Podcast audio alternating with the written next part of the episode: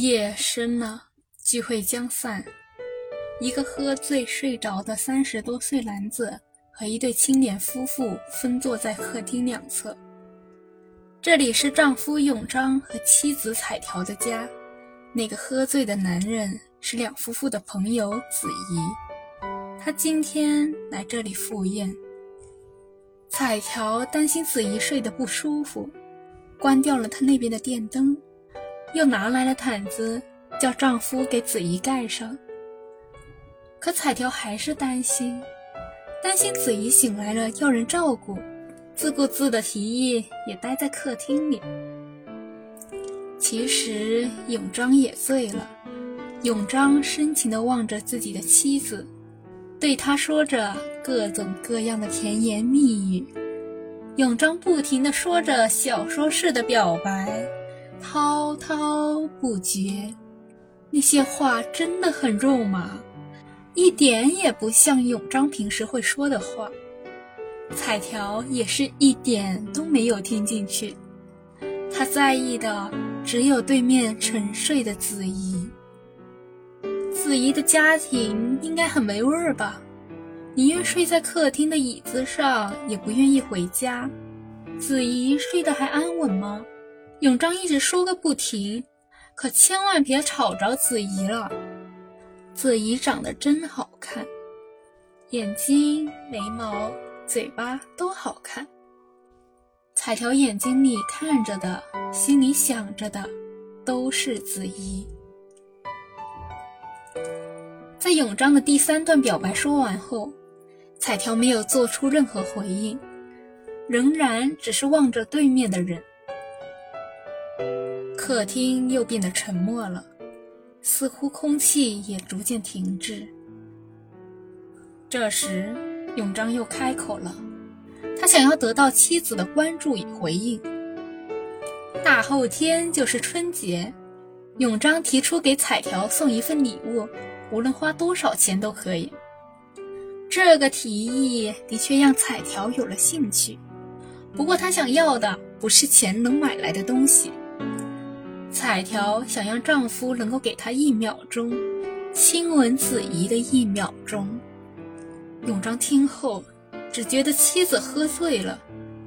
彩条是他的妻子，子怡是他的朋友，彩条怎么会有这样的想法呢？原来，彩条自认识子怡起，就对子怡非常钦佩。子怡的举止仪容、言谈笔墨和待人接物，无不令彩条倾心。可惜，彩条认识子怡的时候，子怡就已经有了家室。这份爱慕之心，从无表露的机会。今日，彩条看到了酒后子怡的风姿，了解了她在家中的烦闷情绪。彩条心中对子怡的爱慕和怜惜。让他萌发了想要亲吻子怡的念头。不过在此之前，彩条需要得到丈夫的同意。永章并不愿意答应彩条这样的请求，希望彩条能够换一个要求。他是信不过自己的妻子和朋友吗？永章不承认，他只是不想同意。彩条觉得丈夫就是信不过自己和子怡，可她不在意。彩条现在真的很恳切的想要去亲吻子怡，她的态度很坚定，不想让自己因为这个想法没能见识而难受。后面，永章为了证明自己对妻子和朋友的信任，答应了彩条恳切的请求。得到同意后，彩条走向了子怡，愈走近，子怡的面目愈显清楚。彩条心跳的速度愈增，及至他走到大椅子前，他的心跳竟因过快而发出声响。彩条停在了子怡的面前，也停住了自己的动作。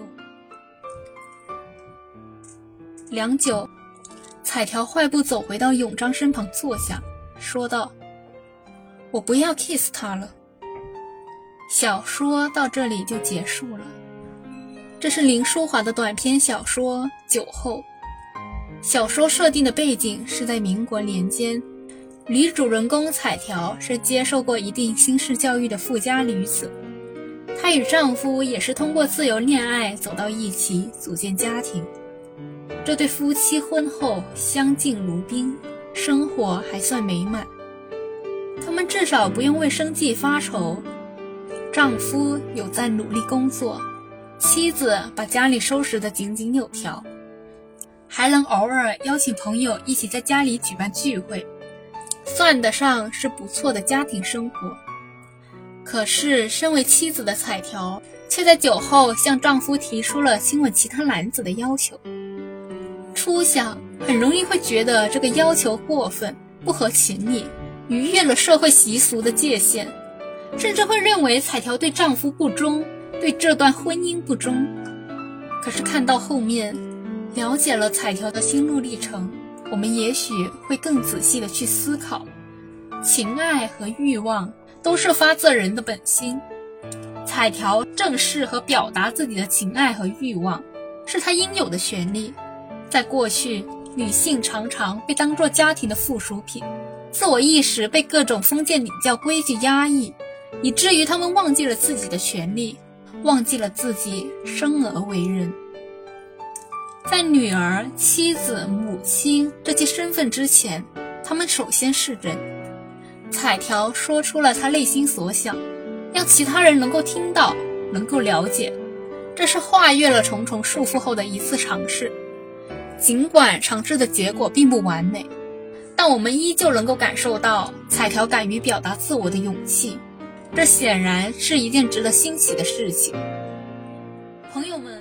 感谢收听篝火读书，祝你今晚有个好梦，晚安。